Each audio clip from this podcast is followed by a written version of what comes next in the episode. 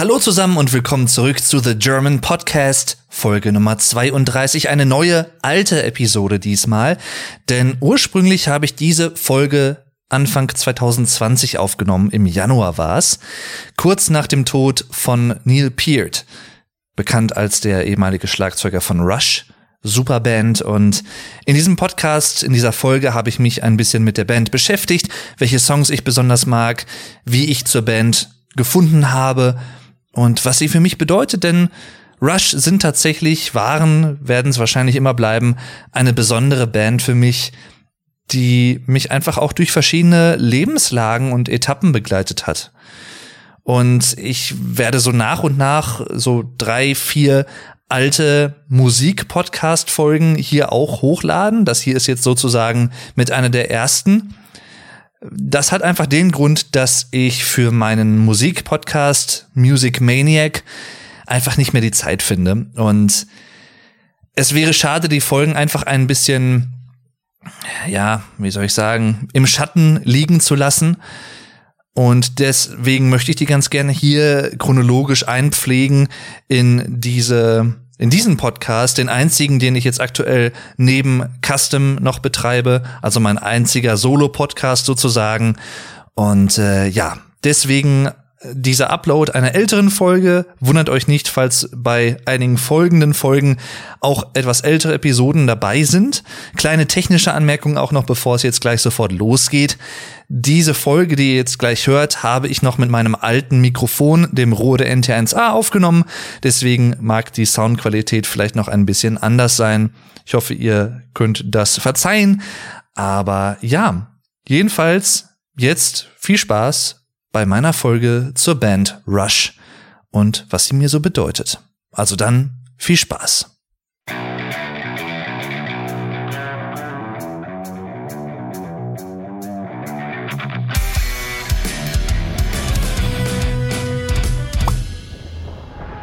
Heute möchte ich über etwas sprechen, was ich eigentlich für einen späteren Zeitpunkt schon mal angedacht hatte, geplant hatte aber ja, aus aktuellem Anlass mache ich das jetzt. Denn leider habt ihr sicherlich auch schon mitbekommen, ist Neil Peart, ehemaliger Rush-Schlagzeuger, im Alter von 67 Jahren vor ein paar Tagen gestorben zum Zeitpunkt dieser Aufnahme hier. Und ja, es ist natürlich immer so eine Sache mit Toden oder Todesfällen von Musikern oder Promis generell. Die einen verbinden da mehr, die anderen verbinden da weniger mit. Ich persönlich finde vor allem bei Musikern tatsächlich häufiger, oder ich bemerke, sagen wir es mal so, dass mich das doch ziemlich mitnimmt. Vor allem, wenn es wirklich Musiker sind, die für mich eine gewisse Bedeutung haben, die einfach, ja, auch einen gewissen Teil meines Lebens begleitet haben. Und das war durchaus bei Rush der Fall. Und darauf möchte ich so ein bisschen in diesem Podcast eingehen. Also, das ist so ein bisschen meine Perspektive zu Rush und Neil Peart. Ich möchte so ein bisschen Revue passieren lassen, wie bin ich zur Band gekommen, was sind meine Lieblingsalben, meine Lieblingssongs von Rush, was mag ich besonders an der Band und solche Sachen. Ich werde jetzt nicht jedes Album einzeln ansprechen, das kann ich auch gar nicht, das muss ich gleich vorab sagen, denn ich habe, ich müsste es jetzt nachzählen, ich könnte es dann genau sagen, aber ich glaube so ein bisschen mehr als die Hälfte aller Alben gehört. Na, vielleicht knapp die Hälfte, sagen wir es mal so, plus minus. Ähm, die Mitte der 80er, also 85 aufwärts, fehlt mir noch und ich sag mal bis einschließlich Ende 90er. Da kenne ich vereinzelt Sachen, aber nicht wirklich komplette Alben. Deswegen kann ich mich über diese Alben jetzt hier nicht äh, groß einlassen. Und auslassen schon gar nicht. aber ich werde durchaus ein paar Alben ansprechen, die für mich persönlich durchaus eine hohe Bedeutung haben und die Rush für mich halt auch besonders gemacht haben. Ich ja, vielleicht fange ich einfach mal damit an. Wir haben heute, ich schaue gerade mal nach, den 13.11., nee, den 13.01., so spät haben wir es noch nicht, den 13.01.2020. Das Jahr ist noch relativ frisch. Und am 10.01., also vor drei Tagen, hat die Welt dann vom Tod Neil Pearce erfahren, der am 7., nee, gar nicht wahr, am 8.11., warum, warum sage ich immer 11., am 8.01.2010 verstorben ist, äh, mit 67 Jahren hat, ich glaube, wenn ich es richtig in Erinnerung habe, dreieinhalb Jahre lang mit dem Krebs gekämpft, mit Hirnkrebs, also Hirntumor. Und ja, hat den Kampf dann leider verloren. Das Ganze ist aber, wenn ich das richtig gelesen habe, bis vor ein paar Tagen, wo sein Tod quasi publik gemacht wurde, gar nicht an die Öffentlichkeit geraten. Was irgendwie aber auch so zu ihm passt, weil er während seiner Zeit in Rush vor allem auch als jemand sehr Verschlossenes gegolten hat. Nicht im negativen Sinne, aber jemand sehr Privates einfach, der sich nicht so sehr nach außen kehrt. Das ist nicht nur dadurch, ja, nach außen getragen worden, ironischerweise, dass er zum Beispiel bei Meet and Greets oder sowas ähm, häufig nicht dabei war. Da waren es dann nur Geddy Lee, Bassist und Sänger von Rush, oder Alex Lifeson, oder halt auch beide, Alex Lifeson, der Gitarrist. Und Neil Peart war der Schlagzeuger, ja, und der hat sich dann häufig dort dann nicht blicken lassen. Nicht, weil er etwas gegen die Fans hat, sondern einfach, weil ihm dieser Rubel um seine Person und diese Aufmerksamkeit, dieses Limelight, sage ich einfach mal, haha, ähm, nicht so ganz geheuer war. Und das ist ja auch vollkommen okay und ähnlich hat das, glaube ich, auch mit seinem Privatleben gehandelt. Man weiß natürlich so ein paar Sachen, die auch in seinem Leben vorgefallen sind, also Schicksalsschläge, die passiert sind, gerade Ende der 90er, ähm, mit dem ja, schnell aufeinanderfolgenden Tod seiner Tochter und seiner Frau. Hat er dazu auch ein Buch geschrieben, was ich mir auch noch gerne demnächst mal holen möchte. Ghost Rider heißt das. Und da hat er so ein bisschen verarbeitet, ähm, wie diese Zeit so abgelaufen ist. Er ist viel mit dem Motorrad unterwegs gewesen, durch verschiedene Länder gefahren. Und ähm, ja, da bin ich auch schon sehr gespannt drauf. Das muss ich mir auf jeden Fall holen. Wo fange ich an, wo ich auf? Das ist immer schwierig, nicht nur generell bei Podcasts, aber auch speziell bei Rush, weil die Band halt so viele Alben veröffentlicht hat und seit 1974 quasi, ja, einfach albentechnisch, wie auch immer, musiktechnisch eigentlich immer parat war. Sie waren eigentlich fast immer da, bis auf ein paar Jahre Auszeit quasi, wie gesagt, Ende der 90er auch vor allem, wo auch nicht wirklich klar war, gibt's die Band dann überhaupt noch, wird's die Band noch geben und äh, will die Band quasi, wollen die Mitglieder wirklich weitermachen. Ähnliche Situation hat es aber auch schon in den frühen Jahren gegeben, nach Caress of Steel, als die Band quasi fast schon vom Label ja, runtergenommen werden sollte, weil einfach der Erfolg ausgeblieben ist. Das war ein sehr nicht so erfolgreiches Album, ich beschreibe es vielleicht mal so. Und äh, der damalige Manager der Band hat dann das Musiklabel ein bisschen bequatscht. Ich fasse das jetzt mal so in meinen eigenen Worten zusammen. Und hat letztendlich einen Vertrag für ein weiteres Album rausgehandelt. Und mm, ja, schon so ein bisschen mit der Erwartung, okay, das neue, das nächste Album soll aber schon irgendwie massentauglich sein. Das soll irgendwie so einen poppigen Appeal haben. Möglichst viele Leute sollen daran irgendwie teilhaben können. Also mit relativ leicht zugänglicher Musik. Wie wir heute alle wissen, ist genau das nicht eingetreten, denn das Nachfolgealbum von Caress of Steel war War, War, War 2112. Äh, 2112, genau, ein Meilensteinalbum von Rush, quasi auch das Durchbruchsalbum, wenn man so will. Und ich meine auch, Alex Lifeson hätte es gesagt, das erste Album der Band, das wirklich nach Rush klang. Also was man so mit Rush gemeinhin verbildet. Ich kann heute irgendwie nicht mehr sprechen, ich weiß auch nicht. Ich nehme das hier übrigens nach äh, Feierabend auf, also am frühen Abend. Vielleicht liegt es daran, ich weiß es nicht.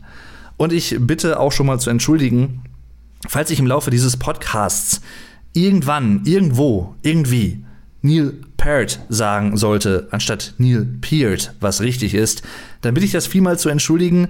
Das liegt dann daran, dass ich in den ersten Jahren, als ich Rush kennengelernt habe, wirklich dachte, wahrscheinlich wie sehr viele Leute, vielleicht auch sogar noch nach wie vor, dass er Neil Peart heißt. Aber nein, er heißt Neil Peart. Das nur so am Rande. Das wollte ich schon mal loswerden. Ich habe mir so ein bisschen, ja, ein paar Notizen gemacht, was ich gerne ansprechen würde. Ich weiß nicht, ob ich das alles so anspreche. Ich weiß auch nicht, wie lang der Podcast werden wird. Das werden wir dann alles sehen. Aber sinnvollerweise würde ich sagen, fange ich einfach mal weil es ja irgendwo auch dann ein subjektiv gefärbter Podcast ist und meine Verbindung mit Rush irgendwie auch zeigen soll, fange ich damit an, wie ich die Band kennengelernt habe. Das war 2007 und damals hat die Band ihr vorletztes Album veröffentlicht, Snakes and Arrows. Das sagte mir bis zu dem Zeitpunkt der Veröffentlichung auch noch gar nichts. Ich hatte, glaube ich, vorher schon mal irgendwie was von der Band gelesen. Also wer Rush in etwa ist. Ich hatte so ganz grobe Vorstellungen. Dazu muss ich vielleicht, Entschuldigung, dazu muss ich vielleicht sagen, Ich bin Jahrgang 91, also ich bin zum Zeitpunkt dieser Aufnahme hier 28,5 Jahre alt und hatte bis dato, also bis 2007 rum, noch nie irgendwas mit Rush zu tun. Ich habe Rush dann hauptsächlich durch YouTube kennengelernt, da ich zu der damaligen Zeit, vor allem in den Jahren 2006 bis 2008, würde ich jetzt mal sagen, das erste Mal so wirklich in die progressive Schiene eingestiegen bin, was das Musikalische angeht. Also Progressive Rock, Progressive Metal. Ähm, hauptsächlich auch durch meinen Vater, denn die erste progressive Band, die ich jemals gehört habe, war, glaube ich, Jethro Tull, die ich bis heute wirklich auch sehr, sehr gut finde. Ähm, Ian Anderson ist einfach ein, ein Genie, finde ich, ein musikalisches. Aber über Jethro Tull könnte man auch noch einen ganz eigenen Podcast machen. Mache ich vielleicht künftig noch. Jedenfalls, ähm, ja, hatte das so ein bisschen mein Verlangen, meine Freude an progressiver Musik gewid gewidmet, geweckt. Und das hat dann auch dazu geführt, dass ich mir das einfach angehört habe. Ich habe sehr viel damals gehört, sehr viele Bands auch durch YouTube tatsächlich entdeckt, die mir halt gar nichts sagten oder halt, wenn, wenn überhaupt, nur ganz minimal. Und genauso war es bei Rush der Fall. Ich sah, okay, hm, neues Video, neues Single, hörst du mal rein. Mache ich heute übrigens immer noch so, auch bei neuen Bands. Ich höre immer wieder gerne neue Sachen. Reingehört und direkt die ersten, ich würde mal sagen, die ersten 30 Sekunden haben mich sofort gegrabt. Also sofort irgendwie positiv erwischt. Die Akzente mit dem Schlagzeug und der Gitarre. Und vor allem auch dieser Akkord, der dann, ich sag mal, zwischen Intro und dem Einstiegsriff, diesem tieferen Einstiegsriff kommt dieser Hemispheres Chord, wie man ihn auch nennen könnte. Denn dieser Akkord ist eben auch in, in dem Song zu hören. Im, äh, wie heißt er nochmal? Ich muss gerade überlegen. Äh, Sickness Part 2 müsste das sein, ne? Jedenfalls, äh, ja, Kenner von Rush werden wahrscheinlich wissen, was ich da meine. Ansonsten, falls ihr das noch nicht wisstet, äh, Cygnus, äh, Cygnus Part X1 Book 2 ist es, genau. Auf dem Album Hemispheres von 78. Und der Akkord am Ende, äh, oder den Akkord hört man sowohl am Anfang von Far Cry, nach dem ersten, nach, ja, nach dem Intro, wenn man so will, und am Ende. Das äh, ist quasi auch das Outro des Liedes. Und das hat mich einfach irgendwie direkt gepackt. Ich kann nicht wirklich sagen, warum. Ist vielleicht auch gar nicht mal nötig, weil manchmal Musik einen einfach irgendwie zufällig erwischt und man vielleicht auch gar nicht hinterfragen will, warum. Aber irgendwas ist dann immer da dran, was, wo man denkt, okay, das gefällt mir richtig gut. Hier war es definitiv das Zusammenspiel der Instrumente auch schon. Gar nicht mal der Bass, der da nicht gerade direkt im Fokus war am Anfang des Liedes. Ich habe dann erst später erfahren, okay, der Bass ist ein sehr prägendes Instrument im Sound von Rush, was ich auch übrigens sehr, sehr cool finde. Aber dazu später vielleicht noch ein bisschen mehr. Jedenfalls Far Cry, die erste Single des Albums Snakes and Arrows, hat mir dann auch relativ direkt, glaube ich, die Special Edition bestellt, also mit dem Making of, mit einer DVD, wo so ein bisschen das Making of vom Album gedreht wurde, mit Interviews von den Bandmitgliedern. Und äh, ja, den Entstehungsprozess des Albums quasi so ein bisschen ähm, aufgegriffen haben. Also das Making-of hat es aufgegriffen, so sollte ich es vielleicht ausdrücken. Sowas finde ich immer sau interessant bei Bands, die ich sehr mag. Ähm, und ja, deswegen, das kann ich auch sehr empfehlen. Und habe durch dieses Making-of im Prinzip auch so Sympathie für die Bandmitglieder entwickeln können. Also nicht nur für die Musik, sondern auch für die Bandmitglieder. Und habe halt auch dadurch, durch den Entstehungsprozess und die Herangehensweise, also dass äh, Geddy und Alex äh, die Musik komponieren und äh, Neil dann quasi die Lyrics schreibt, also der Schlagzeuger schreibt die Lyrics. Allein das war für mich schon was Besonderes. Ist jetzt auch nicht immer so unbedingt der Fall, sage ich mal. Und da hat mich halt einfach schon fasziniert, wie die drei als Power-Trio harmonieren. Und was die einfach für einen wuchtigen Sound hinbekommen als Drei-Mann-Band. Und das darf man auch nicht vergessen aus heutiger Sicht. Äh, das wusste ich zu dem Zeitpunkt natürlich noch nicht, weil ich nicht viel über die Bandgeschichte wusste. Äh, mit Ausnahme des ersten Albums immer in derselben Besetzung. Also immer dieselben drei Leute, dieselben drei Freunde sozusagen, die Musik gemacht haben. Und das, allein das ist schon eine Errungenschaft für sich, finde ich. Gerade in der heutigen Zeit auch, die so schnelllebig ist und wo man sich vielleicht auch würde, wäre jetzt mal meine persönliche Vermutung, vielleicht auch mal eher zankt oder verkracht und nicht einig ist über bestimmte Richtungen, Ausrichtungen von Musik oder so, wenn man in einer Band ist oder sowas. Ich weiß es nicht, keine Ahnung. Ja, hab dadurch übrigens auch den äh, Produzenten des Albums kennengelernt, Nick Raskulinec. Ah, ich hoffe, das habe ich jetzt richtig ausgesprochen. Es ist immer ein bisschen äh, so eine Sache mit äh, manchen Namen. Ist auf jeden Fall auch der Produzent oder einer der Produzenten gewesen von den Foo Fighters, von Stone Sour und von Alice in Chains. Daher kenne ich ihn auch. Habe ihn aber tatsächlich äh, so aktiv mit äh, Rush kennengelernt. Ja. Hab zu dem Zeitpunkt, weil ich einfach damals sehr viele verschiedene Bands quasi gleichzeitig für mich entdeckt habe, Riverside auch, mit dem damaligen Album Rapid Eye Movement oder halt auch mehr in Jethro Tull eingetaucht. Auch Symphony X zum Beispiel habe ich damals gehört. Ähm, Paradise Lost heißt das Album, glaube ich. Auch von 2007 müsste es sein oder 2008. Jedenfalls, ich habe sehr viele verschiedene Sachen damals einfach kennengelernt.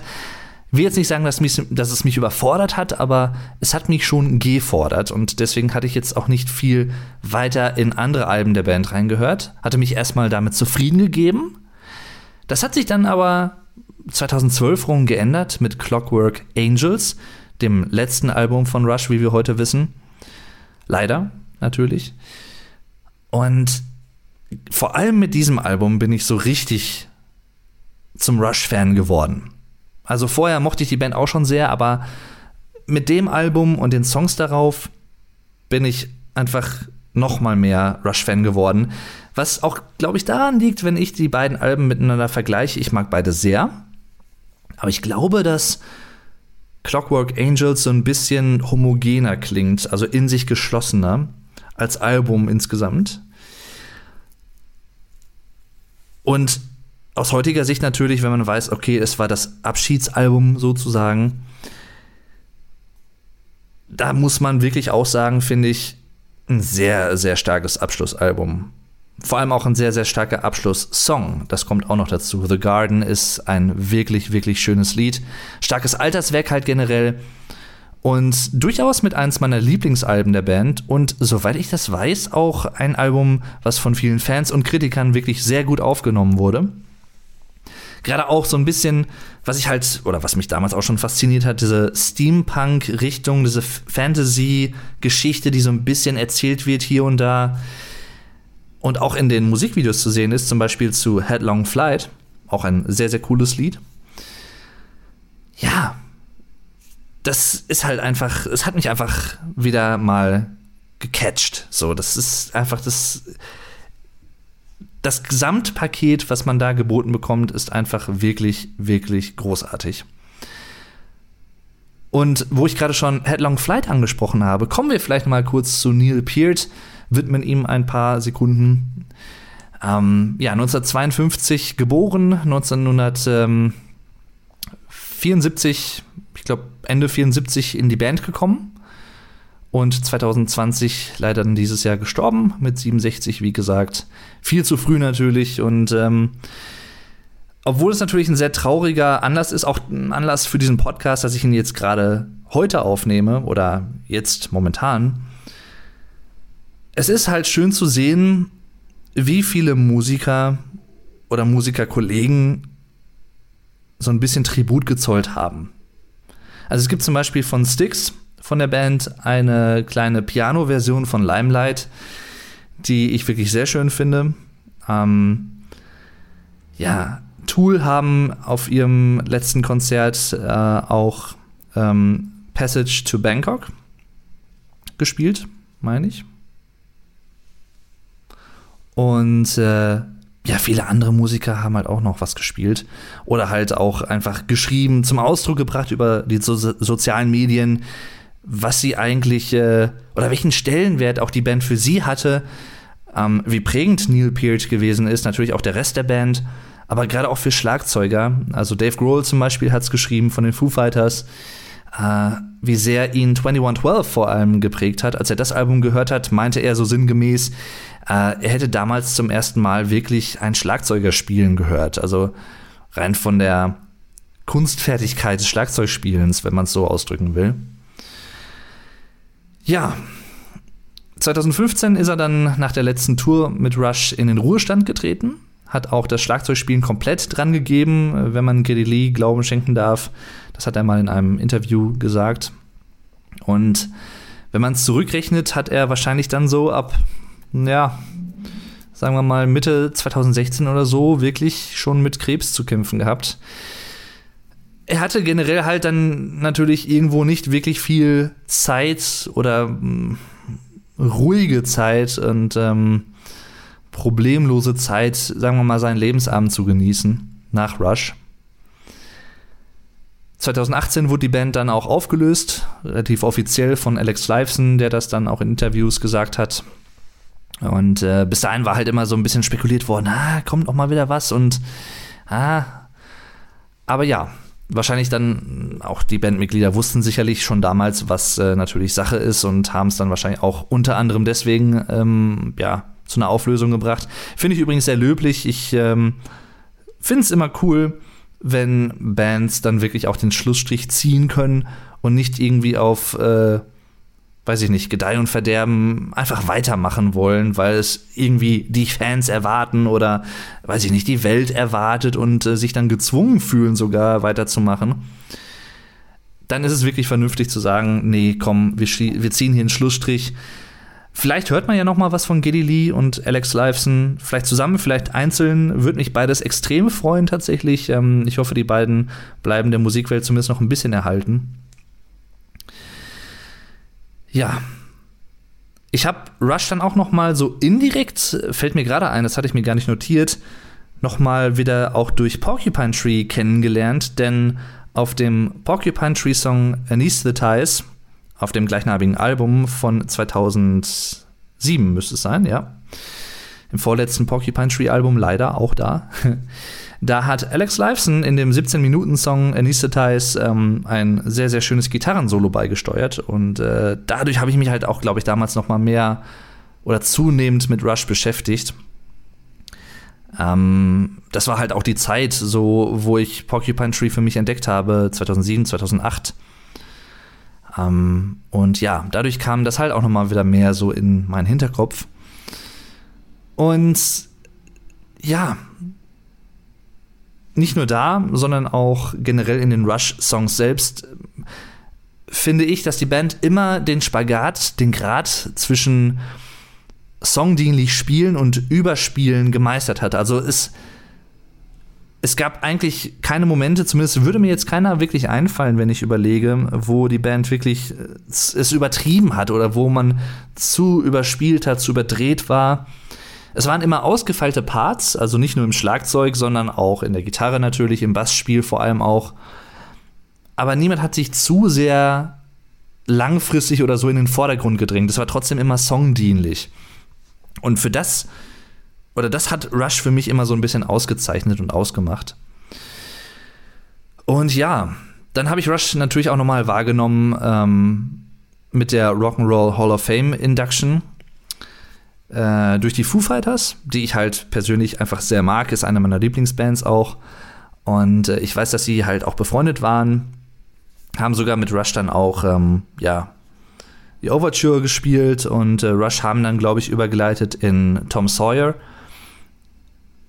auch ein richtig, richtig cooler Moment. Und ähm, ja, davon abgesehen, später, zu einem späteren Zeitpunkt, habe ich halt auch noch sehr viele Interviews mit den Bandmitgliedern geschaut. Das mache ich generell gerne bei anderen Musikern und Bands. Vor allem halt aber auch mit Neil Peart tatsächlich. Nicht nur, weil er eine sehr angenehme Stimme hat, wie ich finde, oder hatte, sondern auch, weil er wirklich etwas zu sagen hatte, was Hand und Fuß hat. Also sehr selbstreflektiert, sehr eloquent, sehr intelligent, was er da immer zu sagen hatte, fand ich. Und äh, deswegen habe ich ihm auch da sehr gerne zugehört. Und auch gerade diese Eloquenz, diese Intelligenz halt auch, hat sich halt total in den Lyrics bemerkbar gemacht. Also, was da teilweise für Zeilen von ihm geschrieben wurden, dass die bewegen was in mir, die das klingt jetzt vielleicht cheesy, wenn man das so sagt, aber die, die machen was mit mir tatsächlich. Und die, die geben mir halt auch was. Für mich ist immer so ein Beispiel Limelight. Das ist so kurz und kompakt, aber fast ist dieses Thema im Rampenlicht stehen und ob das wirklich so lohnenswert ist, wie sich Außenstehende vielleicht vorstellen oder wie man es selber vielleicht erlebt, wenn man im Rampenlicht steht. Also natürlich auch so ein bisschen autobiografisch, wenn man so will, äh, mit dem, was ich vorhin auch schon mal gesagt hatte, dass er selber nicht so gerne im Rampenlicht stand, wenn überhaupt gerne. Ähm, ja, das ist die Lyrics zu dem Song sind einfach einfach wirklich richtig richtig profund richtig gut gemacht. Also, das ist für mich immer so ein Paradebeispiel für richtig gute Lyrics bei Rush. Und auch ein richtig gutes Lied übrigens, also mit eins der besten, finde ich, die sie gemacht haben, so was so kürzere Songs angeht. Ah, was habe ich mir dann aufgeschrieben? Hm, ich habe so ein bisschen gebrainstormt und mir das dann so in der Reihenfolge notiert. Also wie gesagt, ich habe noch nicht alle Alben gehört. Ich habe ähm, die erste Albumerfahrung außerhalb von Snakes and Arrows und äh, Clockwork Angels, glaube ich, dann mit so ein bisschen mit Hemispheres haben erfahren wollen. Das ist mir aber nicht direkt geglückt, muss ich leider dazu sagen. Ähm, jetzt aus heutiger Sicht nicht mehr so schlimm, weil auch das Album äh, durchaus, ja, durchaus in meiner Gunst gewonnen hat, möchte ich sagen. Es ist jetzt nicht eins meiner Lieblingsalben Alben von Rush im Vergleich, im direkten Vergleich, aber natürlich ein sehr, sehr gutes Album. Aber ich habe da halt reingehört wegen des Akkords, den ich vorhin schon erwähnt hatte, den man auch in Far Cry hören kann. Und ich würde vielleicht sagen, dass Hemispheres von 78 äh, so im direkten Vergleich auch mit den anderen Frühwerken der Band äh, mit eins der unzugänglichsten Werke ist. Was halt aber nicht heißt, dass es schlecht ist, ganz im Gegenteil. Äh, La Villa Strangiata zum Beispiel, das ist halt einfach ein richtig geiles Lied zum, also da, da kann man nichts sagen. Aber das äh, hat mich, hat sich halt nicht sofort erschlossen, wie es häufig so ist bei progressiven Alben, aber genau das ist halt das, was die auch für mich ausmachen. Häufig auch bei Rush der Fall gewesen und bei vielen anderen progressiven Bands, sei es Porcupine Tree, Opeth, Riverside, äh, Dream Theater wen auch immer, Jethro Tull auch teilweise, Yes. Häufig Alben, die mir am Anfang gar nicht so viel gegeben haben, die ich zwar interessant fand, aber trotzdem interessant genug, dass ich sagen wollte, okay, ich höre sie mir häufiger an. Also, die haben mich dann schon irgendwie am Haken gehabt, aber halt noch nicht so ganz. Aber trotzdem am Haken genug, dass ich danach halt immer und immer wieder reingehört habe. Nicht im Sinne von, ich habe mir die Alben schön gehört oder ich habe mich selbst gezwungen, die Alben nochmal und nochmal und nochmal zu hören, auf die, oder mit der Hoffnung, dass sie mir irgendwann gefallen. Nein, schon, sondern eher schon, ja, sie hatten was. Und gerade auch andere Alben von Rush, ja, bei denen war das halt auch der Fall. Ähm, dann habe ich, nachdem ich mit Hemispheres nicht so ganz warm geworden war, direkt, sage ich mal, aber halt trotzdem weiter reinhören wollte, habe ich durch Interviews mit anderen Prog-Künstlern, also Michael Aukerfeld von Opeth zum Beispiel oder Steven Wilson solo, beziehungsweise damals halt Porcupine Tree, gehört, dass sie halt Rush total mögen und dass Moving Pictures von 1981 mit nicht nur das bekannteste Album der Band ist, sondern auch ja, mit eins der besten Alben der Band. Und dann habe ich halt da reingehört. Und jeder, der das Album kennt, weiß, es startet mit dem dem Rush-Song, dem Signature Rush-Song Tom Sawyer. Der Name des Bands, des Bands, der Name des Songs und der Band tatsächlich auch, ja, die waren mir beide geläufig. Später haben die Foo Fighters übrigens den Song auch gecovert, also live. Ähm, aber ich wusste halt nicht wirklich viel davon. Ich wusste nicht, wie der klingt und so. Hab halt reingehört und der hat mir auf Anhieb gefallen. Es ist ja auch ein relativ zugänglicher Song, aber trotzdem halt clever gemacht. Also verspielt, aber halt nicht zu überkomplex, sag ich mal. Nicht zu überfordernd für, gerade für Leute, die die Band neu erkennen oder entdecken möchten. Und ja, ist insgesamt halt auch durchaus eins meiner absoluten Lieblingsalben, nicht nur generell, sondern auch von Rush speziell. Ähm, und wie ich schon gesagt habe, Limelight ist zum Beispiel ein weiterer richtig geiler Song. Red Bud Cheddar, äh, YYZ, richtig geiles Instrumental. Ach, das, an dem Album ist einfach alles geil, wenn ich es mal einfach so platt sagen darf. Und das nehme ich mir jetzt einfach mal heraus in meinem Podcast. Ach, einfach schön. Auch das Artwork übrigens ein richtig, richtig schönes ähm, Kunstwerk, ja. Auch das trifft zu auf viele andere Rush-Alben. Die Artworks sind alle immer sehr, sehr gelungen, wie ich finde. Und das Nachfolgealbum von Moving Pictures war dann Signals, 82 erschienen. Auch ach, das, das muss man sich halt auch mal in den Kopf tun.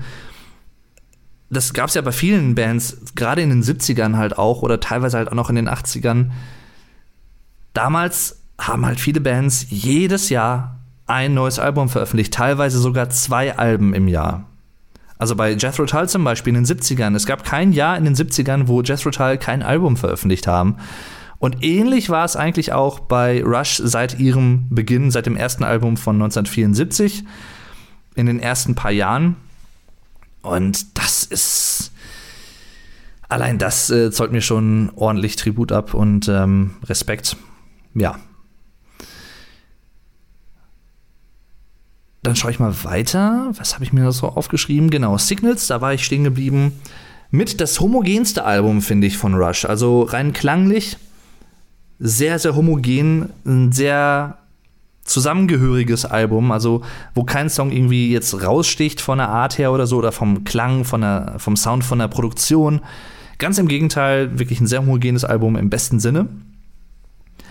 Und mit Subdivisions nicht nur einem der besten Opener auf allen Rush, Rush, warum sag ich mal Rush?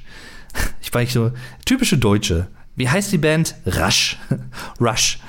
Ähm, ein richtig geiler Opener, auf dem, also in, bei allen Rush-Alben und generell auch bei vielen anderen Alben, die ich kenne, würde ich sagen, Subdivisions. In the High School Halls.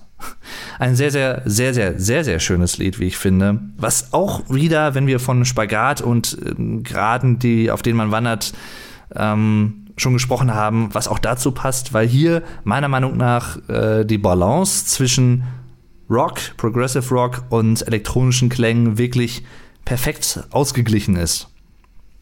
Es war halt so das erste Album, was vermehrt elektronische Klänge benutzt hat. Das war auf Moving Pictures auch schon zu hören.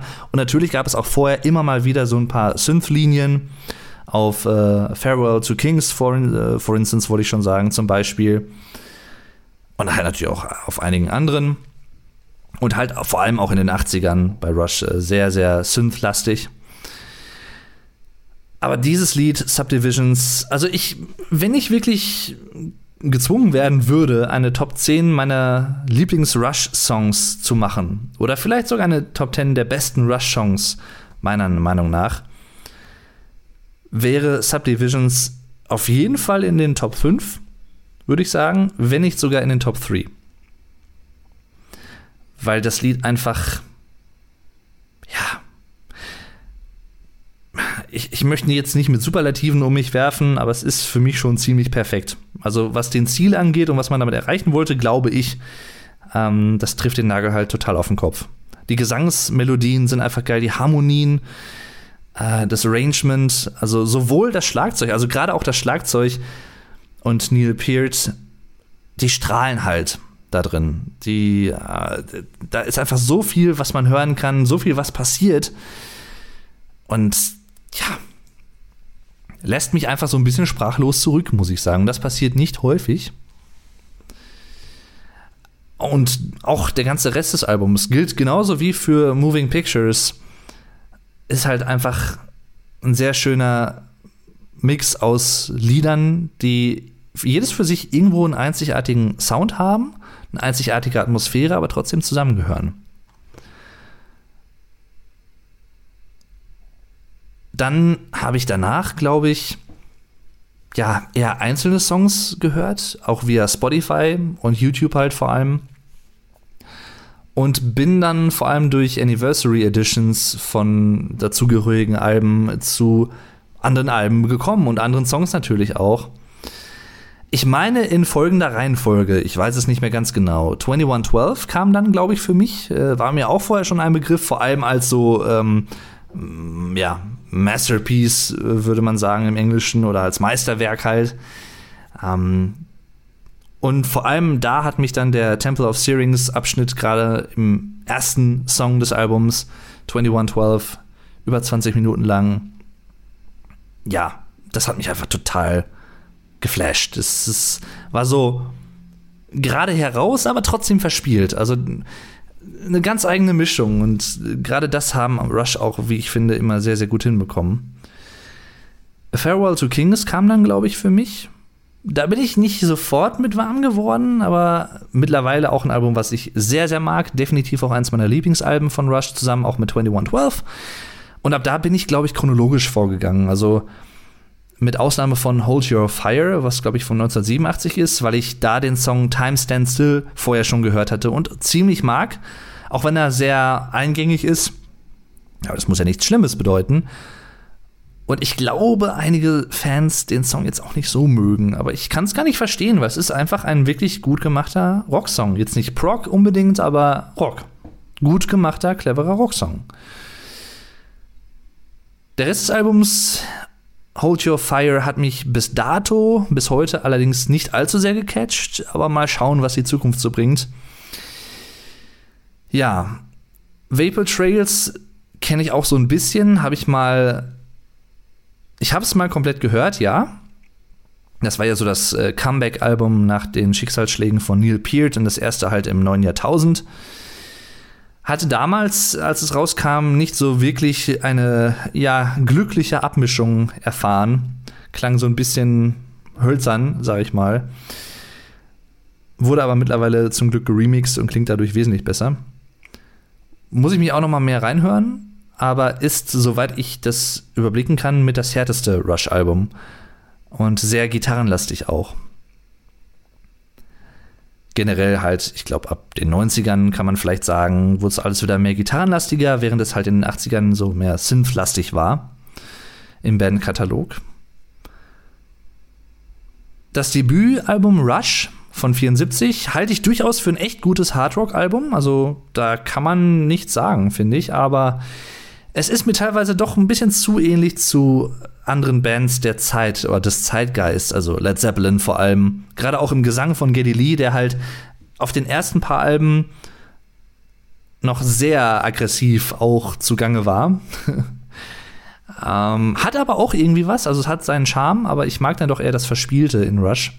Was halt durch Fly by Night, das dem zweiten Album halt vor allem kam, weil, habe ich ganz am Anfang des Podcasts schon mal kurz angerissen, Neil Peart seit dem zweiten Album erst dabei war. Also erst dann eingestiegen ist, weil die Band halt auch generell ein bisschen was Komplexeres spielen wollte und der damalige Schlagzeuger diesen Stilwechsel nicht so ganz mitmachen wollte. Der war halt eher so im Rock'n'Roll verroutet. Das war jetzt eine sehr ätzende Mischung zwischen Englisch und Deutsch. Verwurzelt, wollte ich sagen. Verrooted. oh Mann. Äh, ja, jedenfalls mit dem äh, Dazukommen von Neil Peart ist die Musik halt komplexer geworden und mit, auch mit mehr Gehalt, finde ich, mit mehr Eigenständigkeit vor allem. Und das, das merkt man da schon ziemlich. Also der Unterschied zwischen Rush, dem Debütalbum, und Fly By Night, der ist durchaus da, obwohl zwischen den beiden Alben ja nur ein Jahr liegt. Also Rush ist 74 erschienen und Fly By Night 75. Übrigens auch wieder mit einem sehr, sehr schönen Cover mit der Eule drauf. Mag ich sehr. Ja, äh, und ich, ich glaube, das war tatsächlich der Glücksfall schlechthin für die Band, für Geddy und für Alex, dass ähm, Neil mit dazugekommen ist. Zeigt sich ja auch dadurch oder hat sich dadurch gezeigt, wie gesagt, dass das Line-up seit Fly by Night halt gleichbleibend war. Also immer die drei, die drei Männer, die Mucke gemacht haben. Bei Fly by Night ist es so, dass mir vor allem die zweite Hälfte besonders gut gefällt, die erste auch, aber die, vor allem die zweite Hälfte, so ab dem Titelsong, die mag ich sehr. Caress of Steel war damals wohl ein Flop, und hätte auch fast zum Ende der Band geführt. Habe ich am Anfang ja auch schon mal kurz angerissen. Hat aber auch ein paar echt gelungene Songs, aber insgesamt ist es tatsächlich nicht überaus stark, finde ich persönlich. Also es ist jetzt kein Album, was mir jetzt sofort in den Sinn kommt, wenn ich an Rush denke. Ja, es ist da natürlich, aber aus der Frühphase vielleicht somit das Schwächste. Was nicht heißen soll, dass es schlecht ist. Aber das Schwächste, echt Gute, sagen wir es mal so. Denn und das hatte ich auch vernommen, gerade auch in der Anfangszeit, als ich Rush zum ersten Mal für mich entdeckt hatte, in Interviews oder auch in Foren, wo ich damals unterwegs war, in Off-Topic-Foren, ähm, wo sie auch über andere Bands unterhalten wurde. Also ich war zum Beispiel im Nightwish-Forum und da gab es halt einen Off-Topic-Bereich, wo sich halt auch über progressive Bands und so unterhalten wurde, auch unter anderem über Rush, wo auch gefragt wurde von äh, Leuten, die einsteigen wollen, okay, was sind denn die Alben, die ich als erstes hören soll? Oder welche Alben lohnen sich am meisten? Welche sind die besten? Und da hatten auch einige Leute geschrieben, das weiß ich äh, tatsächlich noch, obwohl es auch schon etliche Jahre her ist, dass Rush eigentlich nie ein wirklich schlechtes Album veröffentlicht haben. Und soweit ich das bisher gehört habe, kann ich dem durchaus zustimmen. Es gibt natürlich stärkere, es gibt schwächere Alben, auch das ist natürlich immer subjektiv. Aber da ist wirklich, also beim besten Willen, bisher nichts dabei gewesen, was wirklich uninspiriert klingt. Ich will nicht sagen schlecht, weil schlecht ist immer so eine Sache. Ich finde schlecht als Maßstab oder als Kriterium, wie soll ich sagen, finde ich schwierig als Wort generell das zu benutzen, gerade auch bei Kunst. Man kann einen Song oder eine Band ja nicht mögen, aber man kann ja trotzdem, wenn man fair ist und diese Fairness auch zulassen kann, attestieren, dass die Musik einfach gut gemacht ist. Auf einem hohen Niveau, wenn es natürlich der Fall ist. Also, ne? Permanent Waves. Ich mache jetzt so ein bisschen Sprünge. Ähm, ist auch ein ziemlich gutes Album, aber auch nicht einer meiner Favoriten, muss ich sagen. Spirit of the Radio ist natürlich zu Recht ein Klassiker.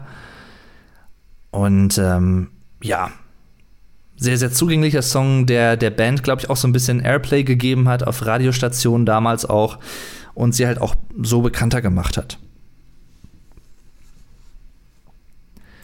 Das nächste Album, in das ich mich jetzt chronologisch quasi reinhören müsste, oder wo ich auch schon so ein bisschen angefangen habe, äh, vorhin noch auf der Arbeit tatsächlich. Ich glaube, ich, glaub, ich habe heute ungelogen auf der Arbeit boah, auch noch mal wieder vier Alben durchgehört oder so. Einige davon kannte ich schon, aber andere noch nicht. Oder nee, fünf sogar. Ich weiß es jetzt gar nicht genau. Auf jeden Fall, Grace Under Pressure ist das nächste Album, was ich mir dann jetzt äh, durchaus geben werde, wo ich mich auch schon sehr darauf freue. Was ich bisher gehört habe, ist allerdings, ich will jetzt noch kein abschließendes, in Anführungszeichen, Vorurteil fällen, weil ich das Gesamtwerk als solches noch nicht komplett kenne, aber wenn ich es wirklich mit dem Vorgänger vergleiche, Signals, ist es natürlich eine Weiterentwicklung, noch syn, syn, ja, synthetischer klingt falsch, aber noch Synth-lastiger, noch Keyboard-lastiger natürlich, weniger Gitarren drin oder im Vor Foreground. Jetzt will ich schon die englischen Begriffe deutsch aussprechen. Im Foreground, nein, im Vordergrund. Aber nicht so kohärent wie Signals, wie die Songs da auf dem Album, finde ich. Also die anderen, äh, ich glaube auf Grace Under Pressure, die sind ein bisschen offener vom Arrangement, vom Arrangement, wie auch immer man es sagen will. Und ein bisschen zügelloser, so von den, ähm, vom Aufbau her. Aber Signals gefällt mir bisher im direkten Vergleich ein bisschen besser. Doch, durchaus. Ja. Wo ich auch schon so ein bisschen reingehört habe, ist Test for Echo. Da kann ich allerdings nicht wirklich viel zu den Songs sagen, außer zu äh, Driven heißt es, glaube ich. Zweites Lied auf der Platte müsste es sein. Sehr, sehr schönes Lied, wie ich finde. Vor allem auch der Chorus ist sehr, sehr cool. Sehr simplistisch eigentlich für Rush-Verhältnisse, aber trotzdem sehr, sehr gelungen. Und das ist es eigentlich im Großen und Ganzen. Ich habe auch einige Live-Versionen schon gesehen. Ich habe leider nie, ich bin leider nie dazu gekommen, die Band selbst live zu sehen. Das hat sich leider nicht ergeben und wird sich halt auch nicht mehr ergeben. Was sehr schade ist, aber so ist es halt.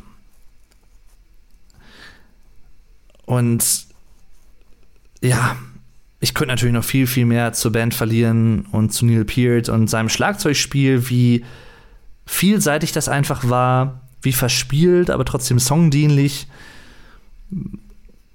Dasselbe kann man eigentlich über seine Lyrics sagen, finde ich. Also da muss man jetzt keine anderen Worte finden. Das trifft eigentlich genauso auch auf die zu. Und ich glaube, das ist aber im Großen und Ganzen das, was äh, ich so momentan zumindest stand jetzt zu Rush zu sagen habe. Vielleicht mache ich irgendwann noch mal einen Follow-up-Podcast, also einen Nachfolge-Podcast zu diesem hier, wenn ich alle Alben gehört habe und mache vielleicht so ein kleines Ranking oder irgendwie sowas. Ich weiß es aber noch nicht genau, kann ich jetzt nicht versprechen, möchte ich nicht versprechen. Vielleicht ein kleines Fazit noch, äh, um den Podcast abzuschließen. Auch wenn ich noch nicht alle Alben kenne, muss ich einfach sagen, Rush ist eine meiner Lieblingsbands, definitiv. Also das haben sie sich auch sehr schnell erarbeitet, sozusagen. Ja, die Band tut halt auch einiges oder hat auch einiges dafür getan, dass man sie wirklich mag, wenn man auf clever gemachte Rockmusik steht, sag ich mal. Ich kann verstehen, wenn Leute die Band nicht mögen wegen Geddy Lees Stimme, weil sie schon sehr hervorsticht, schon etwas speziell ist, sag ich mal. Ich sage übrigens sehr oft, sage ich mal, fällt mir selber auf, aber trotzdem sage ich es weiter. Sage ich mal. Und sozusagen. Das sind so meine Signature-Wörter. Wörter. Falls ihr euch übrigens wundert, das werfe ich vielleicht einfach mal kurz rein. Falls ihr euch wundert, warum ich manchmal manche Wörter irgendwie, also deutsche Wörter, Englisch ausspreche oder halt andersrum, dann liegt das vor allem daran, dass ich eigentlich täglich Englisch spreche durch meinen anderen YouTube-Kanal, den ich betreibe, Vlog Dave, wo ich äh, anderen Leuten auf der ganzen Welt ein bisschen Deutsch beibringe und ein bisschen äh, über die deutsche Kultur auch erzähle hier und da. Events in Deutschland, die stattfinden, Gamescom, Rock am Ring und solche Sachen, ein paar Vlogs drehe. Aber halt hauptsächlich so ein bisschen als freiberuflicher Deutschlehrer tätig bin und all das unterrichte ich halt auf Englisch und äh, bin halt eigentlich täglich damit beschäftigt, irgendwie Englisch zu sprechen und zu kommunizieren.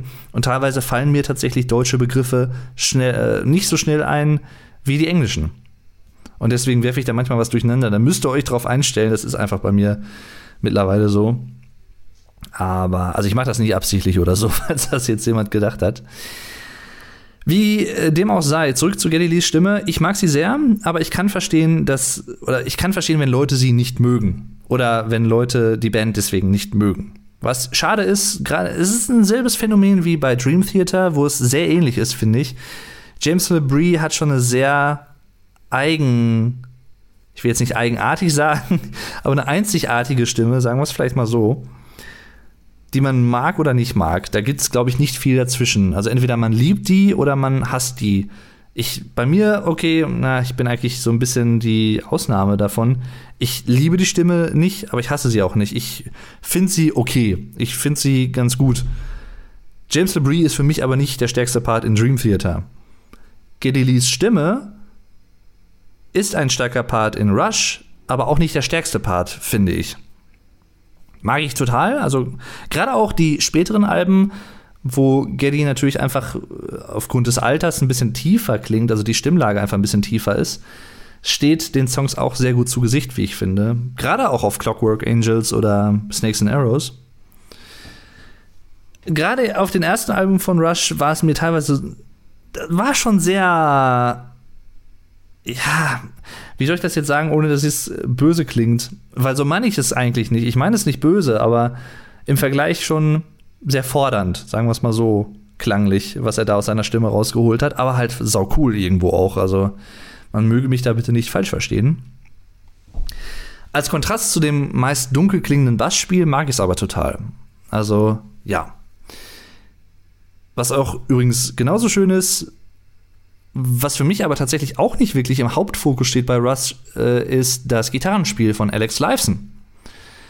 Das steht für mich nicht im Hintergrund, aber so im Mittelgrund, würde ich fast sagen. Im Vordergrund für mich sind immer so die Vocals, Drums und der Bass. Vielleicht so, ja, mehr oder weniger, nicht in der Reihenfolge, aber Drums und Bass vor allem. Das sind so das Rhythmusfundament, das tiefe Fundament sozusagen der Band ist einfach so stark.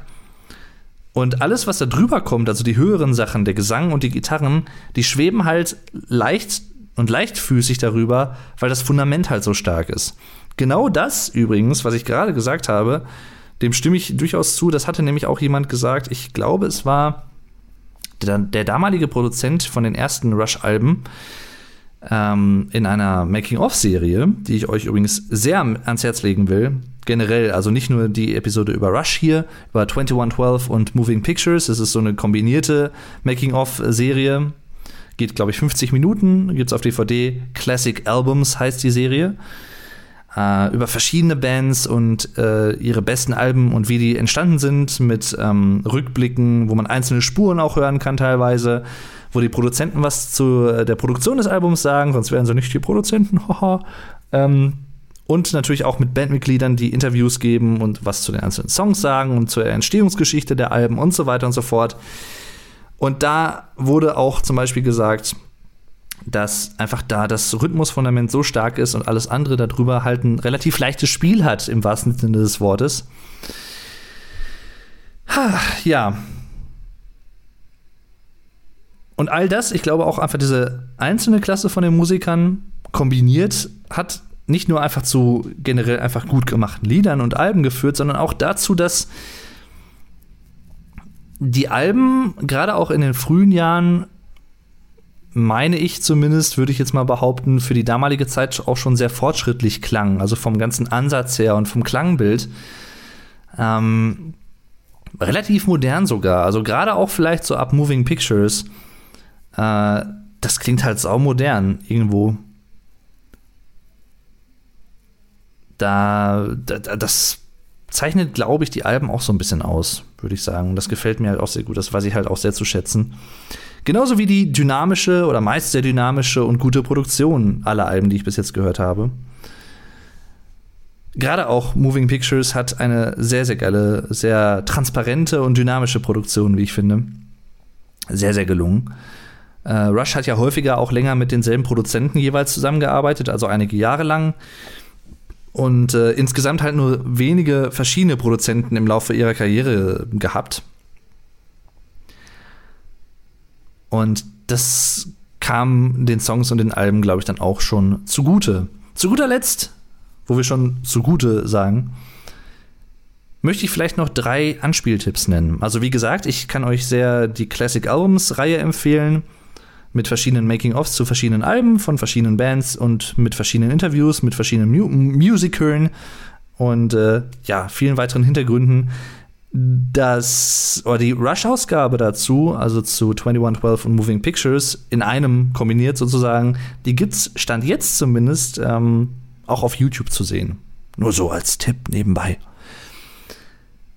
Aber was ich jetzt empfehlen möchte, sind eigentlich drei moderne Musiktipps, die aber schon so ein bisschen, ich sag mal, mittel bis ziemlich viel Ähnlichkeit zu Rush haben und zu dem Rush-Sound. Beginnen möchte ich dann mit einer Band, die ich schon erwähnt habe vorhin, und zwar Riverside. Das ist eine polnische Progressive Rock und Metal Band, hat sich Anfang der 2000er gegründet und da ist es lustigerweise dasselbe Szenario. Der Sänger ist gleichzeitig der Bassist und das Bassspiel steht in jedem Song stark im Vordergrund. Was die Songs halt besonders macht und auszeichnet, einzigartig macht irgendwo auch. Und die ganze Band halt auch für mich so interessant macht. Davon abgesehen sind die Songs alle sehr, sehr cool. Häufig auch sehr an Pink Floyd angelehnt, durchaus. Teilweise sogar vereinzelt an Dream Theater in den härteren Momenten. Aber halt auch an Rush, definitiv. Und ja, die möchte ich euch hiermit sehr ans Herz legen. Werde ich zu einem späteren Zeitpunkt sicherlich auch noch mal so ein bisschen einen Podcast äh, oder so zu machen dass ich einfach ein paar Bands mal vorstelle. Äh, einiges von Dream Theater kann ich in der Hinsicht empfehlen. Amerikanische Progressive Metal Band. Ende der, oder ja, Mitte der 80er war es, glaube ich, gegründet. Durchbruch Anfang der 90er mit Images and Words mit dem Album.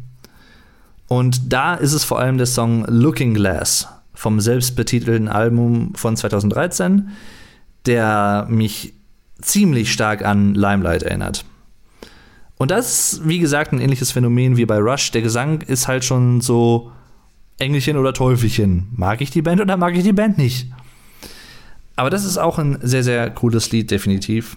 Und hat schon sehr, schon sehr einen Rush-Vibe, wenn man so will.